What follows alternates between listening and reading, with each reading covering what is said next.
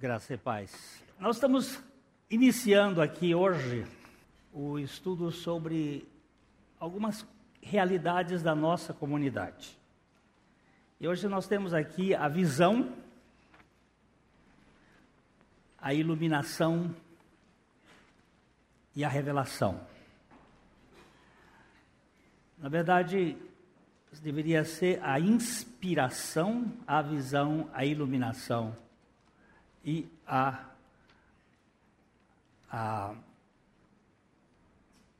revelação. Mais tarde a gente vai chegar aqui.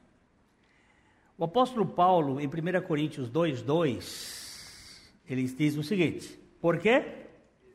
Decidi nada saber entre vós, senão a Jesus Cristo e este crucificado. Senhor, nós precisamos da revelação. Dá-nos o privilégio da intimidade com o Senhor. E que nós vejamos além da letra. Vejamos a Ti. Traz-nos o conhecimento da Tua pessoa. Em nome do Teu Filho. Amém. Paulo está dizendo aqui: Eu decidi nada saber senão a Jesus Cristo e este crucificado. A visão desta igreja é, e eu aqui acrescentei algumas coisinhas, porque diz a visão da nossa igreja é conhecer a Cristo crucificado e fazê-lo conhecido em todo lugar por meio da graça. E nós colocamos aqui conhecer pessoalmente a Jesus Cristo, porque no texto está dizendo a Jesus Cristo crucificado, e fazê-lo conhecido em todo lugar através da graça do Pai e do poder, no poder do Espírito Santo. Coloquemos a Trindade neste, nesta visão.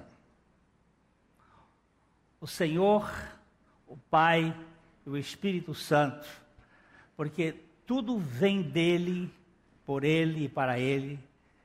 E nós temos que ter essa consciência de que é a Trindade que está trabalhando nas nossas vidas. Temos entendido pelas Escrituras que Cristo Jesus é o Deus que se encarnou no Jesus histórico, enquanto que Jesus Cristo é o homem exaltado na posição de Deus após a sua ressurreição.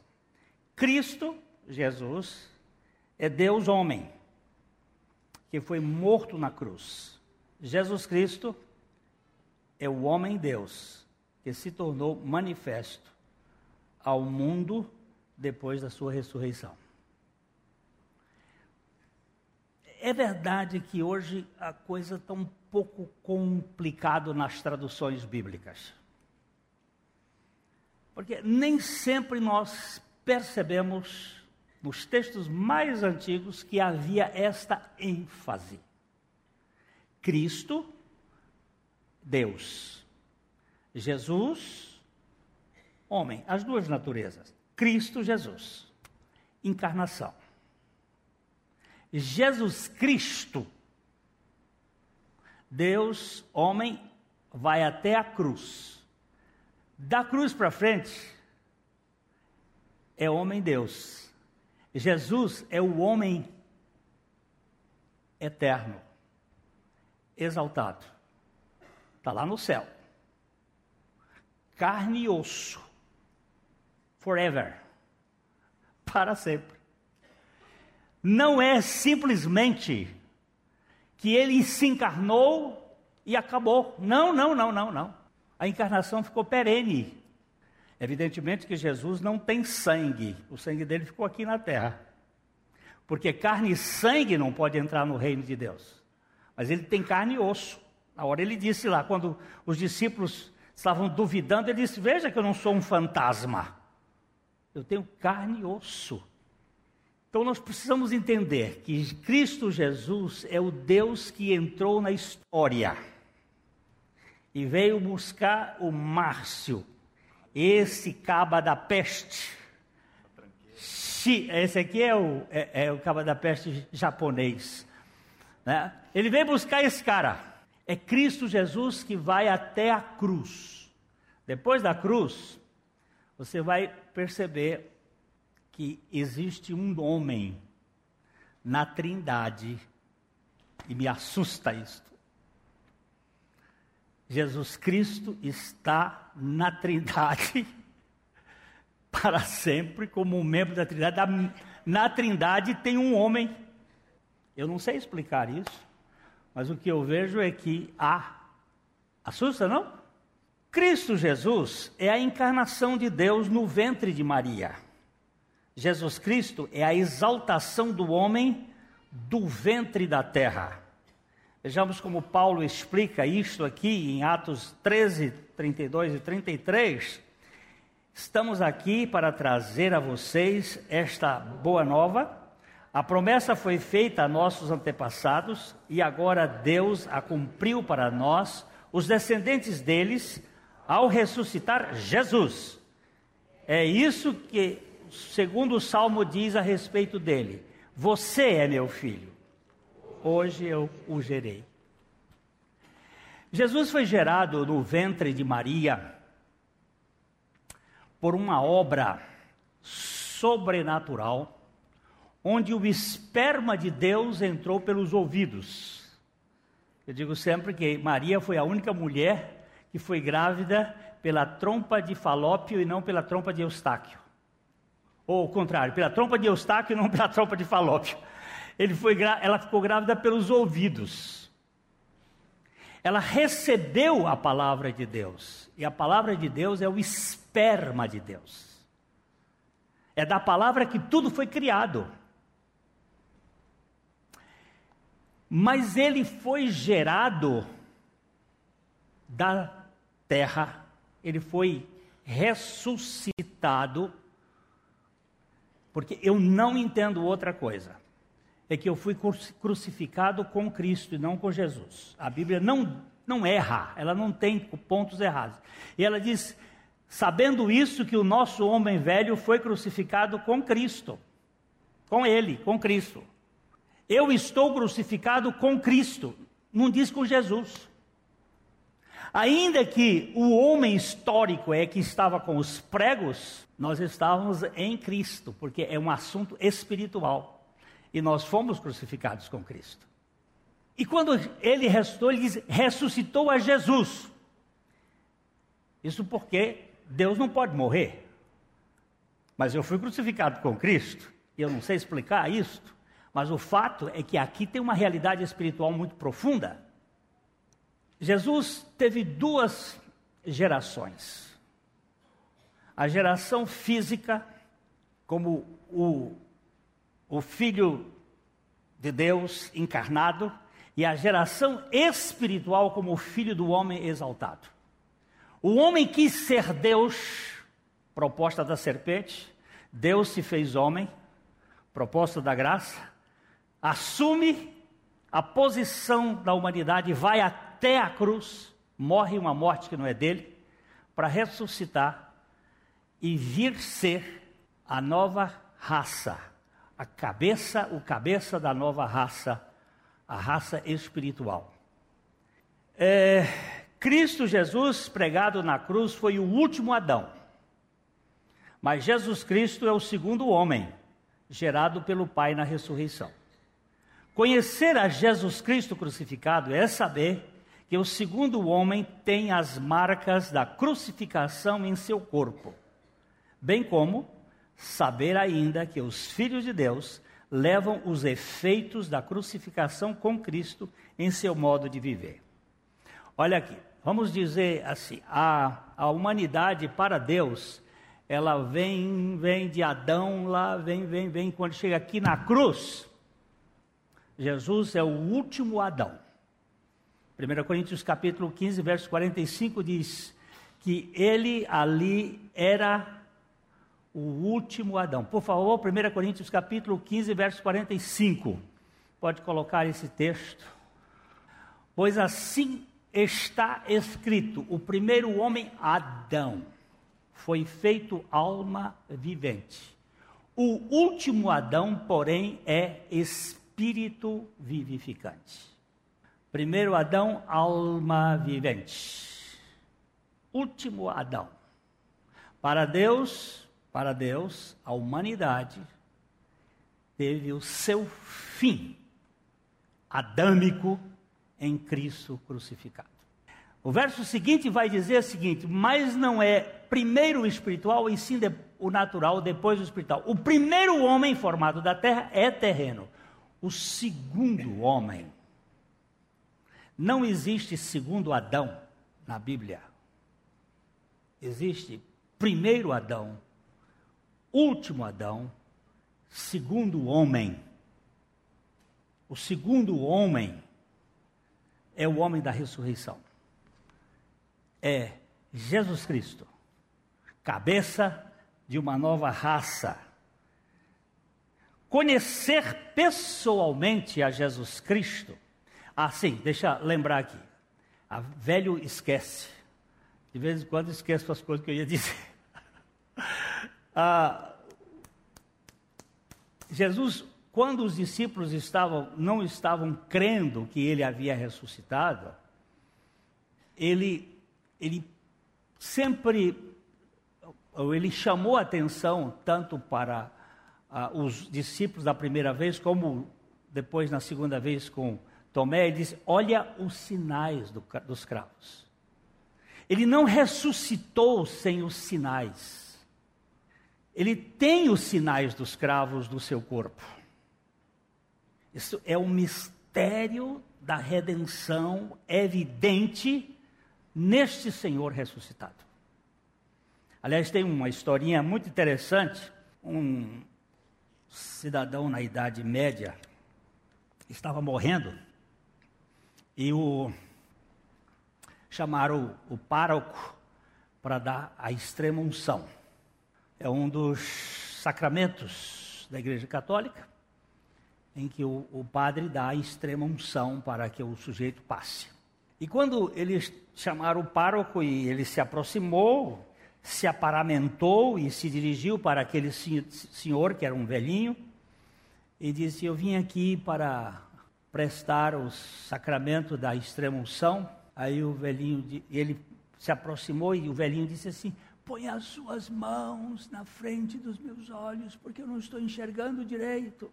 E ele então colocou as mãos e ele disse assim: Onde estão os sinais dos cravos? E o, o padre disse: Não, eu não tenho os sinais dos cravos. Ele tem. Então o senhor é um impostor, porque aquele que me perdoou os pecados tem os sinais dos cravos nas suas mãos. Só quem pode perdoar pecados é o Senhor. Não tem penitência no mundo que possa fazer isto, porque ele fez isso de uma vez para sempre para nos libertar de toda a culpa, de toda a vergonha, de todo o medo. E nós também tra trazemos no nosso corpo, Paulo disse: Eu trago meu, no meu corpo as marcas do Senhor Jesus. As marcas da crucificação. Não são marcas físicas. Houve até casos de irmãos no passado que, de tanta luta espiritual, eles sangraram nas mãos. Mas não é este processo psicológico, é as marcas espirituais da cruz. É, conhecer pessoalmente a Jesus Cristo não é um mero conhecimento acadêmico ou mesmo de escola dominical. Muita gente conhece teologia, mas não conhece Deus. Sabe muito sobre a Bíblia de Deus, embora nada saiba do Deus da Bíblia. Fala muito bem, das sãs doutrinas, contudo falha em encarnar o caráter do Evangelho de Jesus Cristo. Paulo diz: Eu decidi nada saber. O termo para saber no grego é eido. É um termo que significa perceber bem com os olhos, ou examinar, experimentar é algo experimental, é um conhecimento adquirido por relacionamento pessoal e não por informação de terceiros. Dr. Einstein havia recebido o prêmio Nobel de Física.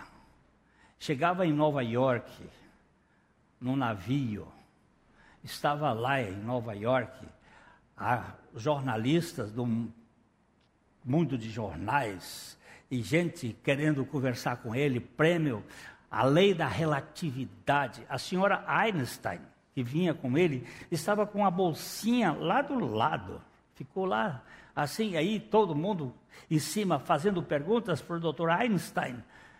Um jornalista vira-se para ela, dirige-se para a senhora Einstein e diz: Senhora Einstein, a senhora conhece a lei da relatividade que o seu marido tão brilhantemente desenvolveu? E ela olhou para ele e disse: Não, eu só conheço o Dr. Einstein. Não conheço as teorias, eu conheço ele. Tem muita gente que conhece teologia de Deus, não, mas não é isso que. A vida eterna é que te conheçam a ti só. É conhecimento de relacionamento, de intimidade. Quanto tempo você e eu gastamos, ou investimos, gastar é um termo mais econômico, investir também é, mas quanto tempo você e eu investimos na intimidade com o Senhor? Dr. John Piper, Piper vai, ele vai dizer que WhatsApp, que Facebook, vai só nos julgar no tempo final para mostrar o quanto mentirosos nós somos e dizendo que não tínhamos tempo para orar e ler a Bíblia. Ele vai dizer isto, vai ser um, o testemunho de Deus vai dizer assim, ó oh, cara, aquele tempo que você estava lá no WhatsApp e você não estava comigo. Se você sabe que a rede www conhece tudo, a Trindade conhece muito mais. Está tudo muito registrado. Você não vai enganar. Você pode enganar qualquer pessoa, menos a Trindade. Você pode se enganar e enganar mais a Trindade, não. Ele sabe.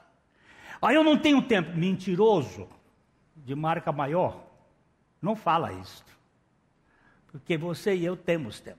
Essa noite, essa tarde, tarde passada, eu estava muito cansado, não sei, eu ando ficando meio cansado. Eu acho que os 74 estão pesando. E eu fui dar uma dormidinha, mas inicialmente não consegui dormir, depois eu dormi e acordei. Eu queria dormir mais, mas não conseguia, estava agitado. Eu disse: o que, que eu vou ficar fazendo aqui nessa cama? Eu vou ficar orando. Eu vou ficar relaxado na mão de Deus. Comecei a orar sobre algumas coisas e percebi que muitas vezes eu estou pensando em coisas em vez de estar entregando estas coisas ao Senhor e descansando nele, como uma criança amamentada no colo da sua mãe, diz o salmo. Assim é a minha alma para comigo, não é para contigo, não. Eu preciso descansar, entregando ao Senhor. Conhecer pessoalmente ao Senhor Jesus Cristo. Decidir nada saber. Decidir é um ato de vontade. O, o sábio A.W. Tozer eh, dizia com propriedade: Deus não se curvou à nossa pressa nervosa, nem adotou os métodos de nossa era mecânica. Aquele que deseja conhecer a Deus precisa dedicar-lhe tempo. E acrescentou ainda: só absortos em Deus podemos manter um entusiasmo espiritual perpétuo, porque só Deus pode suprir novidade perene. A palavra entusiasmo, ela é diferente da palavra animação. Uma pessoa entusiasmada é uma pessoa que está cheia de Deus, entheos. E uma pessoa animada está cheia da sua alma. Os dois termos são usados como sinônimos no dicionário, mas não são a mesma coisa. Animar, uma igreja animada, você pode ter uma igreja animada, é, é mas não é entusiasmada. Porque o entusiasmo é em Deus. Os ossos secos estavam sequíssimos. Profetiza. E aí foi, teve uma animação de osso se você for ler o capítulo 40, 37 de Ezequiel, você vai ver a animação de osso, era osso contra osso, eles corriam de um lado para o outro, era uma animação danada. Escafoide similunar, piramidal, psiforme, trapézio, trapezóide, grande osso, um ciforme, correndo de um lado para o outro, era fêmur, e era tíbia, era perônio, era correndo, e costelas. Mas estava o quê? Esqueleto. Eu vou dar uma tarefa de casa para vocês. Para vocês estudarem He-Man. Ele ainda, ainda existe na internet. He-Man, ele tinha um adversário chamado Esqueleto. He-Man, é, ele, o homem, é a teomania da, da potência humana com o castelo de Grayskull. Ele põe a espada em direção da feiticeira, porque, olha, feitiçaria não é obra do diabo, meu irmão. Feitiçaria é obra da carne. Paulo diz isso em, em Galatas 5. E o, e o esqueleto é Jesus. Aquela toda é uma, é uma, é ironia teosófica para destruir a condição da vida de Cristo. E a religião, de um modo geral, põe muita força na carne, no homem. Isso é ânima. Mas o poder de Deus é o poder da ressurreição. Não, não é essa animação, é o entusiasmo em meio às lutas mais adversas do mundo. Como é que você está? Eu estou melhor do que eu mereço. O He-Man, ele foi criado por um cara chamado Benjamin Creme. E o Benjamin Creme, ele era aluno da Madame Blavatsky, Helena Blavatsky. Helena Blavatsky vem da escola dos Illuminati.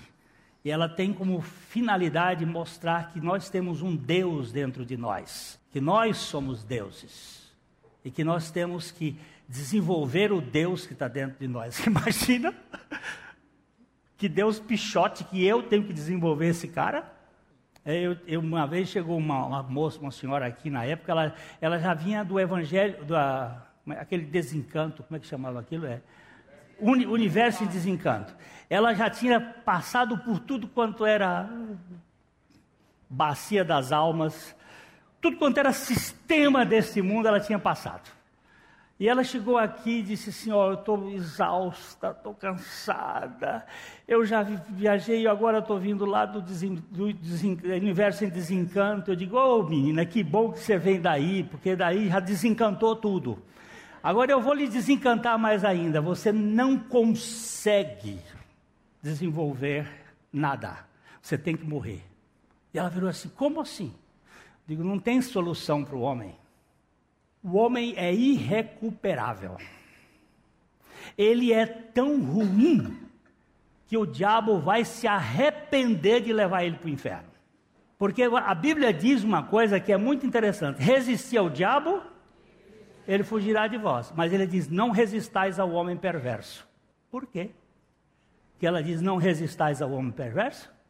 Porque lá em Isaí, em Jeremias, ele vai dizer que eles são piores do que o maligno, os malignos. Eu tiro o chapéu para o diabo, porque ele reconhece que Deus é Deus e teme, mas o homem perverso. E quem é esse homem perverso? Esse homem perverso era Glênio, que foi tratado pela obra da cruz. Agora você se encaixa onde você achar. É, Isabel? E onde é que eu estou? Podemos conhecer esse? Podemos conhecer bem sobre encarnação, divindade de Cristo, sem, contudo, ter o menor conhecimento da real experiência de nossa crucificação com Cristo Jesus. Não basta saber que Cristo foi crucificado por nós, é preciso saber experimentalmente que nós também fomos crucificados com Cristo. A sua morte não é apenas uma morte substitutiva, pois se fizermos parte integral de todos, sem distinção, o amor de Cristo nos constrange, julgando nós isto. Um morreu por todos, logo todos morreram. 2 Coríntios 5, 14. Outro dia, falando sobre esse todos aqui, alguém chegou e disse: Ô oh, pastor Glênio, o senhor disse que não é, o evangelho é para os eleitos. Como é esse negócio de todos? Pois é, existe todos e todos. Existe todos sem exceção e existe todos sem distinção. Todos sem exceção, ninguém sobra. Todos sem distinção são todos aqueles a quem o Espírito Santo convence do pecado, da justiça e do juízo. Ok? Quem é que convence você do pecado? É o Espírito Santo. Ah, mas eu, eu, eu. Se você creu, é porque o Espírito Santo convenceu. Esses são todos sem distinção, quer gregos, quer judeus, quer romanos, quer piauiense. Foi ele que convenceu. É sem distinção. É bonito, é feio, é pobre, é rico. Se você faz parte disso é porque você creu. Ninguém é salvo porque sabe que Cristo morreu por ele, mas porque além de saber que Cristo morreu para salvar os seus, ele crê que a morte de Cristo foi de fato a sua morte para o pecado da incredulidade e que Cristo agora é a sua vida. Cristo, creio que só é salvo quem morreu juntamente com Cristo. O homem velho não tem lugar na sala do trono. Vocês se lembram daquela, daquela parábola de Jesus, da, daquela festa das bodas daquele filho? Eu ele mandou convidar e veio gente, veio gente, entrou e entrou, né?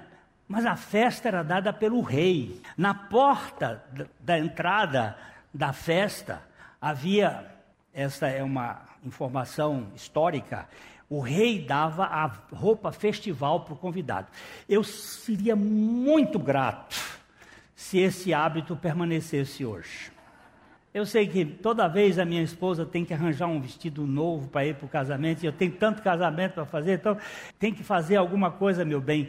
Bota uma saia de um jeito, a camisa do outro, a outra vez você põe, faz o inverso, porque não, não há dinheiro no mundo para comprar roupa de casamento, mas no tempo da, havia uma roupa que o dono da festa que convidava dava. Então, segundo os historiadores, havia um tipos, tamanhos de roupas que eram feitos. Aquela roupa era uma roupa assim mais camiselão, como é que chama isso? Chamizier, não é uma túnica, uma bata, um negócio. E tinha o tamanho grande, o tamanho médio e o tamanho pequeno. Chegava lá um, um daqueles judeus opulentos, né? Aí o tamanho grande, aquele outro. A roupa festival era dada pelo rei. Os convidados chegavam e vestiram Estava lá na festa, o dono da festa chega e diz assim: Vou dar uma visita, ver o pessoal, como é que está lá? E está dando olhada e vê um que entrou com roupa pessoal. Não quero a roupa festival, eu sou original. Entrou pelas portas do fundo. é os caras que entram pela porta do fundo.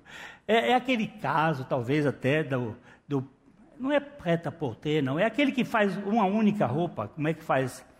Aquela, as mulheres que fazem a roupa única, só o costureiro é para ela. Exclusivo. Exclusivo. E aí teve um caso em São Paulo que as duas foram para um casamento com o mesmo vestido, com a mesma gente. Ele, o, o costureiro não sabia que era na mesma festa e fez. E as duas brigaram. Que a gente tem umas pessoas que querem ser originais. A minha fé. Você ouviu? Eu tenho muita fé. Jesus é o autor e é o consumador da fé. Eu gosto da tradução que diz assim: Eu estou crucificado com Cristo e vivo não mais eu, mas Cristo vive em mim. E a vida que agora vivo, vivo-a pela fé do Filho de Deus. A fé dele. Se é grande ou pequena, é dele foi a, a, fé que ele distribuiu a cada um segundo a proporção da sua graça. Eu não vou me orgulhar, eu vou glorificar a Deus por esta fé que foi dada. Uh, ninguém é salvo porque ele sabe, mas porque crê. Crê é um dom da graça de Deus. Conhecer a Cristo crucificado é mais do que saber sobre a morte de Cristo na cruz do Calvário é mais do que ter uma boa teologia da cruz, é mais do que pregar a boa e correta mensagem da cruz, é principalmente saber e crer, de modo experimental, pela fé, que aquela morte na cruz diz respeito à nossa morte juntamente com Cristo.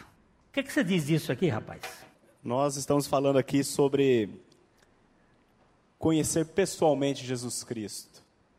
E conhecê-lo pessoalmente não tem absolutamente nada a ver com conhecer doutrina ou a doutrina correta.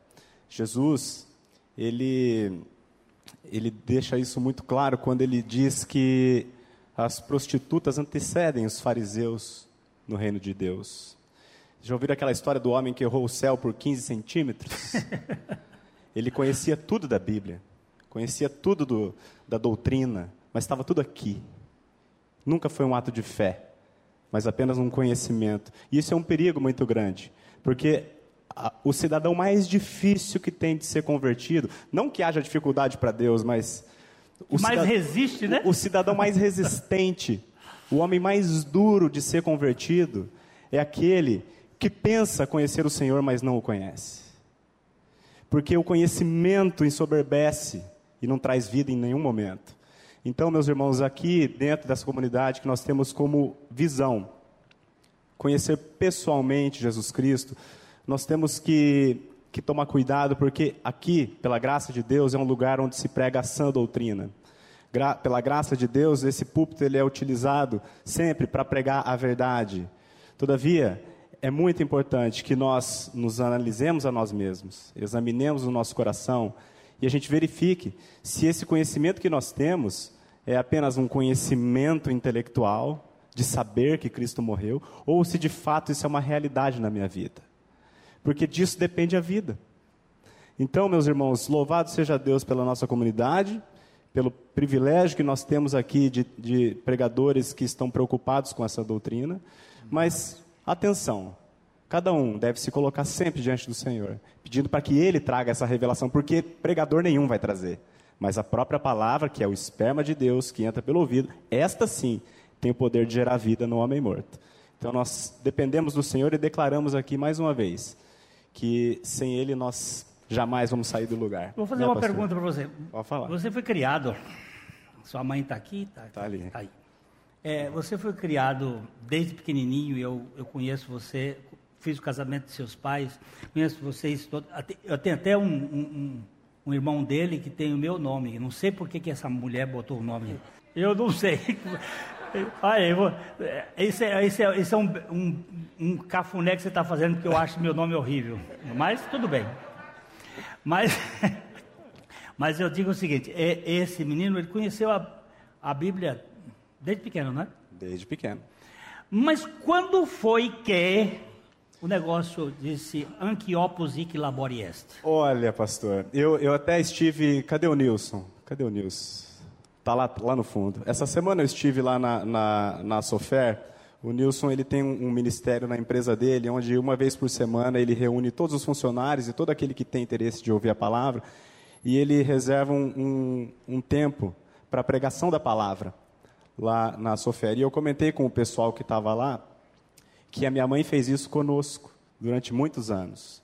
A gente estava com os amigos lá em casa, ou estava com os primos, a gente estava brincando, ela muitas vezes interrompia a brincadeira, chamava todo mundo e pregava a palavra. Era algo que eu detestava. Era algo do qual, inclusive, eu me envergonhava diante dos meus amigos. E, e ela fez isso durante toda a vida, com perseverança, com confiança no Senhor. E, e, como ela mesmo diz, a, a, aquela, a palavra vinha sobre mim como, como água em costa de pato. Bate e não entra, né? E ela persistiu, a minha mãe, a minha avó, a vida inteira pregando a palavra. E eu comentei isso com o Nilson e com o pessoal lá. Vai pregando, vai pregando, porque a palavra ela não volta vazia. Amém. E o Senhor, quando lhe aprouver, Ele vai chamar os seus ele, ele frutifica aquela palavra e essa palavra tem o poder de gerar vida no homem morto. Eu jamais iria desejar conhecer o Senhor. Ele era uma vergonha para mim. E todavia, ele nunca deixou de me amar, nunca desistiu de mim, e no momento que ele achou apropriado, ele falou: Vem, que você é meu. Amém. O que, que significa? Significa que nós estamos crucificados para o nosso eu como nos diz o apóstolo Paulo, de forma enfática em Galatas 2:20. Vamos ler juntos. Estou crucificado com Cristo.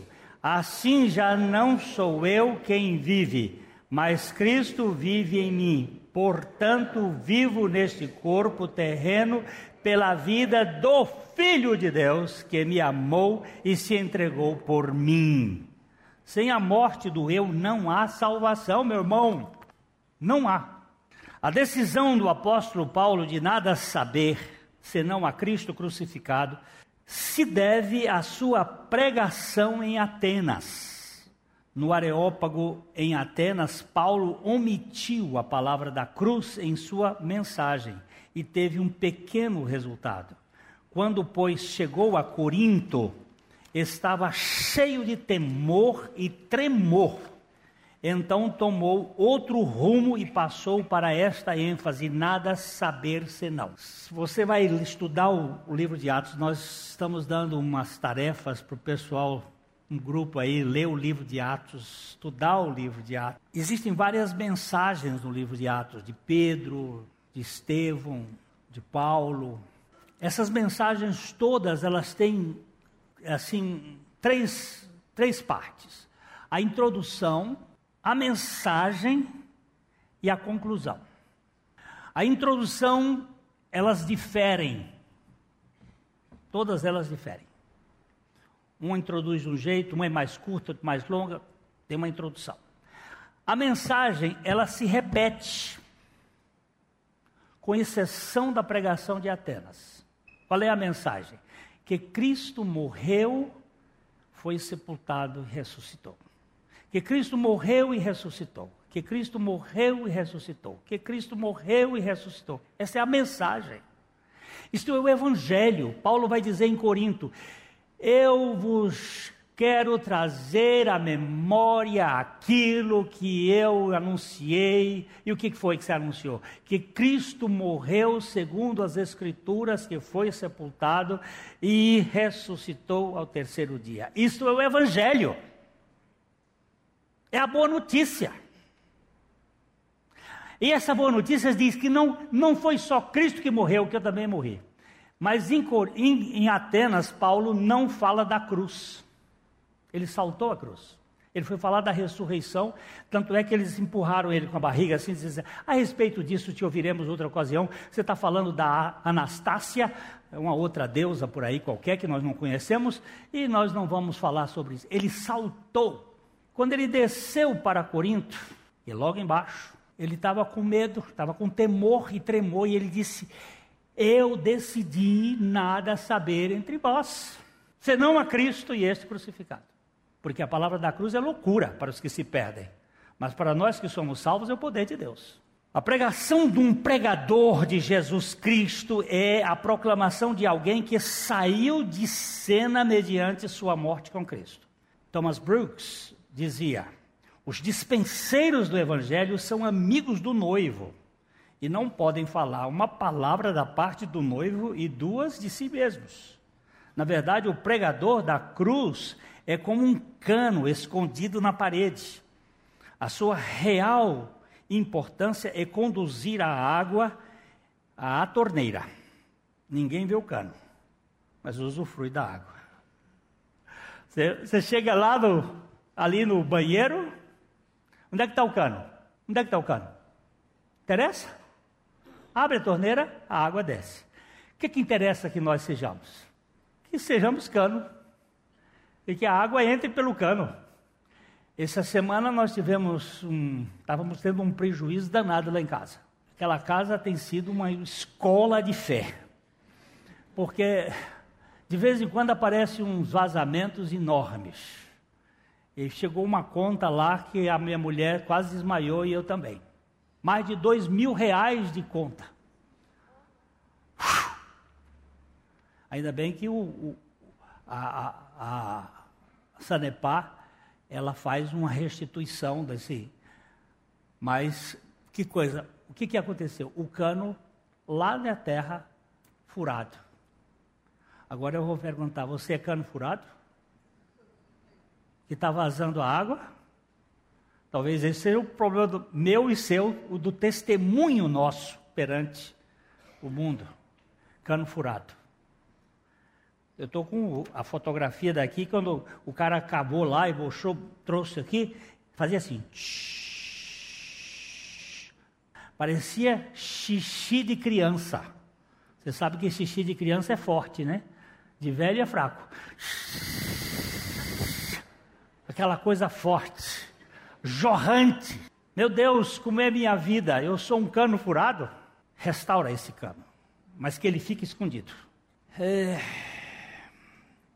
Aquele que prega a cruz de Cristo precisa pregá-lo pregado na cruz.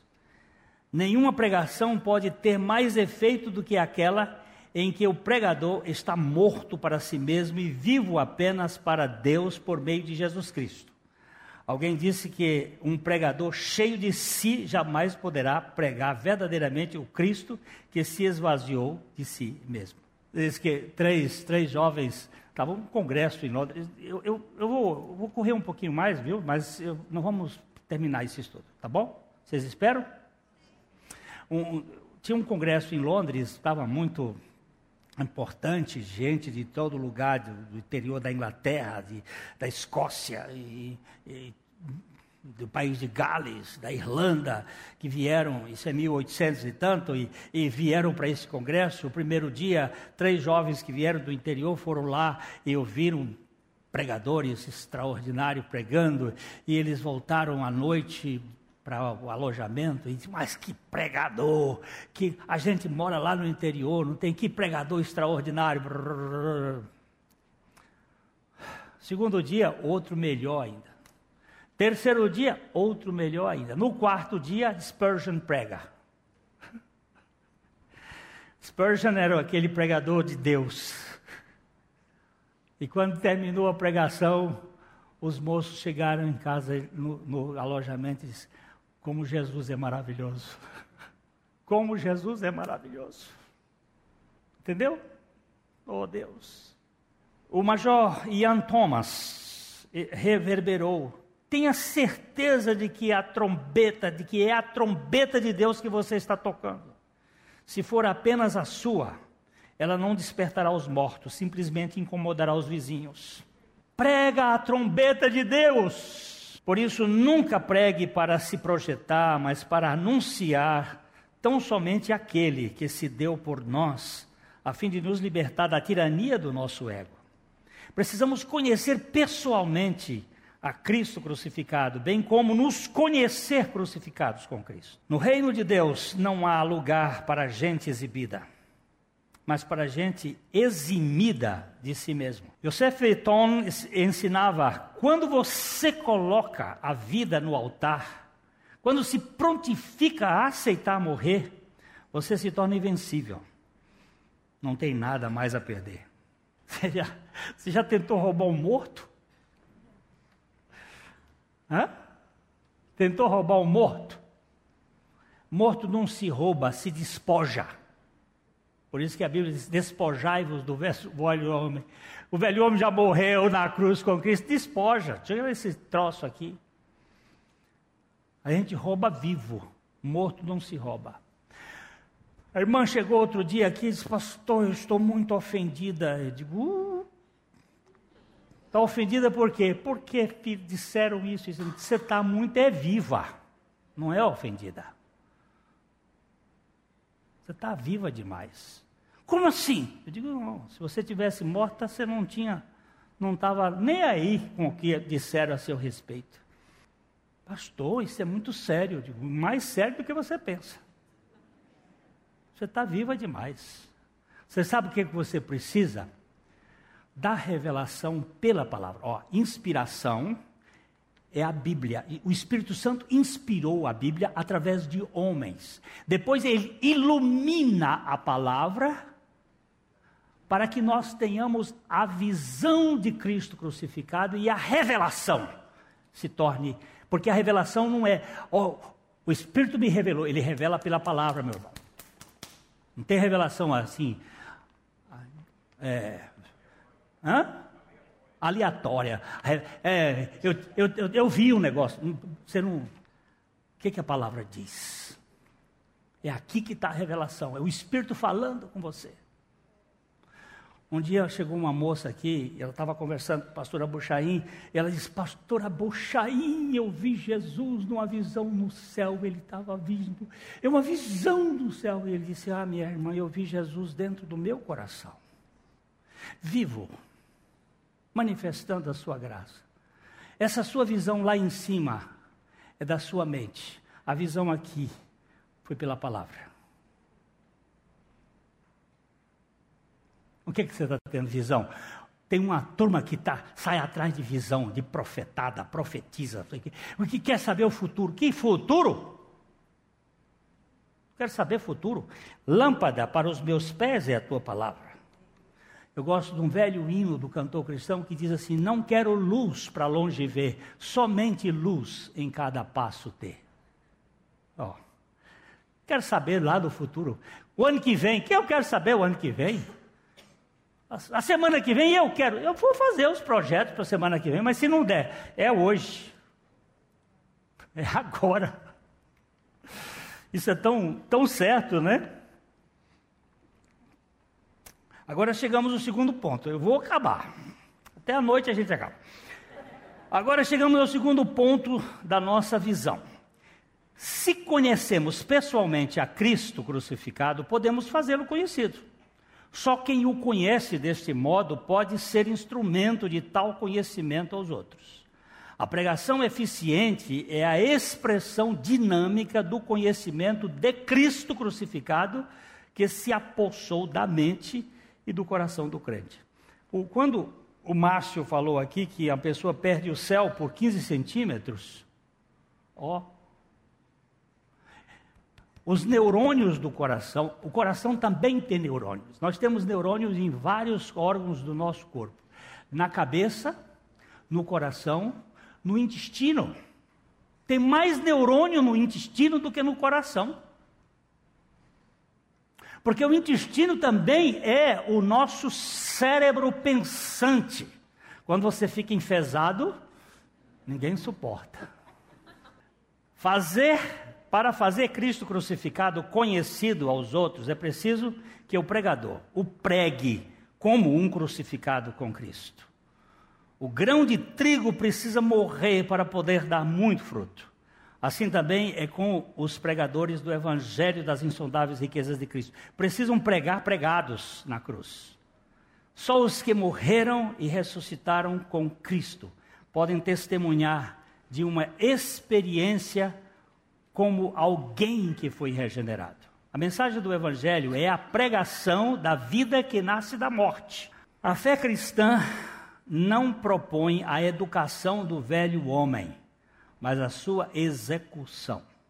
Não se trata da politização de Adão, mas do seu extermínio. A nova criatura vive pela vida de Cristo ressuscitado. Por isso, só quem foi crucificado com Cristo pode experimentar a vida que veio da tumba. Um dia eu estava explicando para os meninos, era um, grupo de adolescentes, eu disse: Você sabe como é que eu entendo isto aqui? Você pega um, um, um grupo de lagartas. A lagarta é o animal mais voraz da face da terra. Ninguém come mais do que lagarta. E é um animal destrutivo. Ela consome uma quantidade de, de lavoura num instante. Nós temos uma lagartinha pequenininha lá no Piauí que quando dá no pasto, ela acaba. É um instante. O bicho terrível é a lagarta. Aí você pega um bundo de lagarta e põe num curso de escola dominical bíblica para lagartas. E bota elas todas sentadas ali e começa a pregar. Lagartas, vocês não podem comer vocês têm que ter muito cuidado, porque vocês são devoradoras, ah, vocês vão destruir a plantação. E aí você começa a ensinar a lagarta a não ser lagarta. E elas todas estão lá ouvindo você e sacode a cabeça. Ela ouve com muita atenção e você ensina toda a doutrina anti-lagarta. Mas o que, é que ela tem a natureza? É de lagarta ela queima, tem a taturana, aquela que, é, que mata, que o veneno é letal, tem tanto tipo de lagarta. Você, não adianta. Mas eu não sei porquê. Não sei qual é o motivo, os biólogos não sabem. Há um momento em que a lagarta comeu tanto, ela tão, tão, tão farta de si mesmo, que ela se anida num ponto e começa a cuspir. Dizem que é cuspiódio é uma adrenalina, é um composto que ela faz um, uma sepultura para ela. E ela passa 21 dias ali naquela sepultura. E de repente aquilo rompe. E sai de lá uma borboleta linda. Que não destrói a plantação, pelo contrário, que poliniza as plantas. Não adianta, meus filhos, eu tentar botar lei nas costas de você, dizendo não adulterarás. Isto aí, a lei não salva, ela só diz o que você é. Mas a cruz pode libertar vocês. Esta morte com Cristo é que você vai ganhar. É revelação do Espírito Santo. Você não muda a natureza da lagarta por educação. Você não muda o homem velho por educação. Você pode informar, como disse o Márcio, a mãe dele pregava, pregava, pregava, pregava, pregava, enchia o saco. Mas aí um dia veio o Espírito Santo e botou. Nós temos que pregar, pregar, pregar, pregar, a tempo e fora de tempo. Mas sabendo que se não houver revelação, não vai haver regeneração. Vai haver educação do velho homem. Mas o homem velho é educado. Você está vendo o Brasil como é que está? Os mais especialistas, roubadores, ladrões, são os mais educados, mais escolarizados, mais politizados. São os ladrões de maior espetáculo público. Porque a natureza humana é essa mesmo, não tem jeito. Deixa eu ver onde é que foi agora. A mensagem do Evangelho é a pregação da vida que nasce da morte. A fé cristã não propõe a educação do velho homem, mas a sua execução. Já acabou, né? Isso eu já li. Não se trata da politização. Só quem foi crucificado e ressuscitado com Cristo pode fazer conhecido o Cristo crucificado de modo experimental. Mas esse conhecimento só pode ser comunicado através da graça. Benjamin Bedom disse muito bem: a graça de Deus pode salvar almas sem a pregação, mas toda a pregação do mundo não pode salvar as almas sem a graça de Deus. Nós temos que orar antes de pregar, depender do Senhor, antes de estudar a palavra de Deus para pregar. Senhor, traz uma palavra, manda uma palavra, fala aqui. O teólogo Charles Hodge afirmava: nada que não seja gratuito é seguro para os pecadores. A não ser que sejamos salvos pela graça, não podemos absolutamente ser salvos. E Santo Agostinho ainda completa este pensamento: a graça de Deus não encontra homens aptos para a salvação, mas torna-os aptos aptos a recebê-la. Ninguém é apto para crer, mas a graça de Deus faz. Eu, eu me lembro, ele deve estar me ouvindo, é, a pessoa que diz assim: ah, não quero nada disso. Depois de das nove da noite até as duas da manhã, pregando, não quero nada disso, não me interessa. Ok? Mas se Deus quiser, você será. Passaram-se os meses, estava o cara crendo. Não me interessa. Bom, tudo bem. Não te interessa, não te interessa. E foi assim. Também aquela menina que cortou os punhos, linda de morrer, moça linda, pensa uma moça bonita. Veio para Londrina, veio de São Paulo, veio para Londrina estudar, o namoradinho deu um chute. Nunca tinha tido um desgosto na vida. O namorado deu um chute. Sabe o que ela fez? Cortou os dois punhos. Correram com ela para o hospital, lá no evangélico e tal. Lá, família veio de São Paulo, alguém que conhecia lá da, do, do, do lugar onde ela morava, como é que se chama isso? É... República. Disse, pastor, o senhor podia visitar a família lá? Tá, tá, tá. Eu fui lá. Cheguei lá, só estava a moça. E ela estava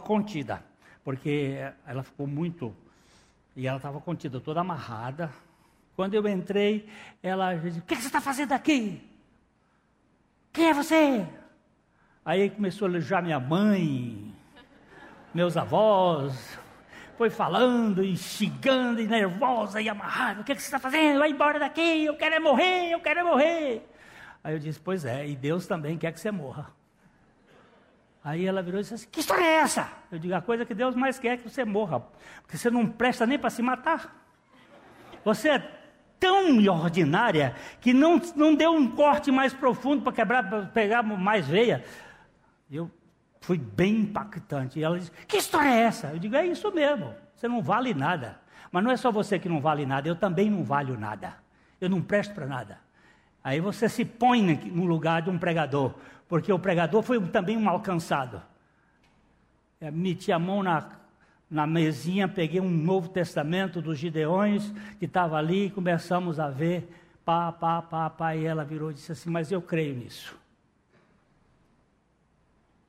Eu creio que essa morte de Jesus é minha, eu creio nisto. Foi a pessoa mais rápida que eu vi crer, porque estava no fim de si mesmo.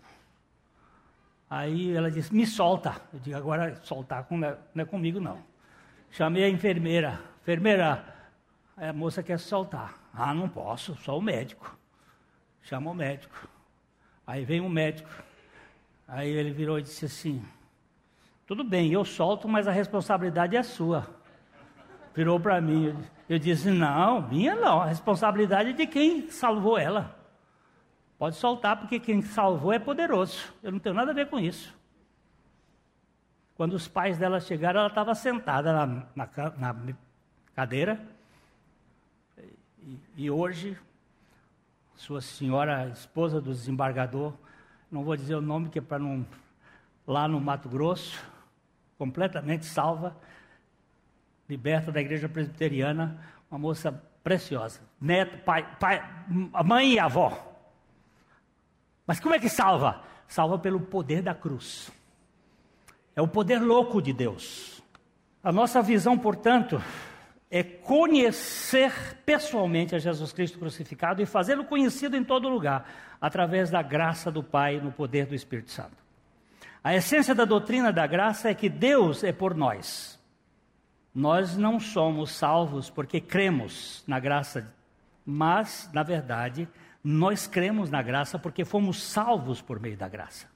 Cara atlético, forte, nunca teve doença. Menino bonito, todo sarado. E conversando lá, ele disse assim: Eu me orgulho da genética que eu tenho. Eu digo: Você acabou de dizer uma besteira sem tamanho. Eu me orgulho. Você se orgulha da genética de seus pais. Foi eles que deram isso para você. Eu me orgulho da genética que eu tenho. Um bichinho besta. Você diz assim: olha que pais que me deram essa genética que eu nunca tive doença.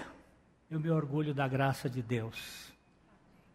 É essa graça que é a coisa que faz diferença. Paulo diz assim: vocês são salvos pela graça por meio da fé, e isto não vem de vocês, é uma dádiva de Deus, não é recompensa pela prática de boas obras, para que ninguém se venha a orgulhar-se ou vangloriar-se. Finalmente, precisamos reafirmar o que Martinho Lutero dizia a compreensão adequada das Escrituras só ocorre por meio do Espírito Santo. E enquanto isto, George Miller dá o tom da sinfonia. O Espírito Santo nos guia em tudo. Ele irá fazê-lo de acordo com as Escrituras e nunca de maneira contrária a elas.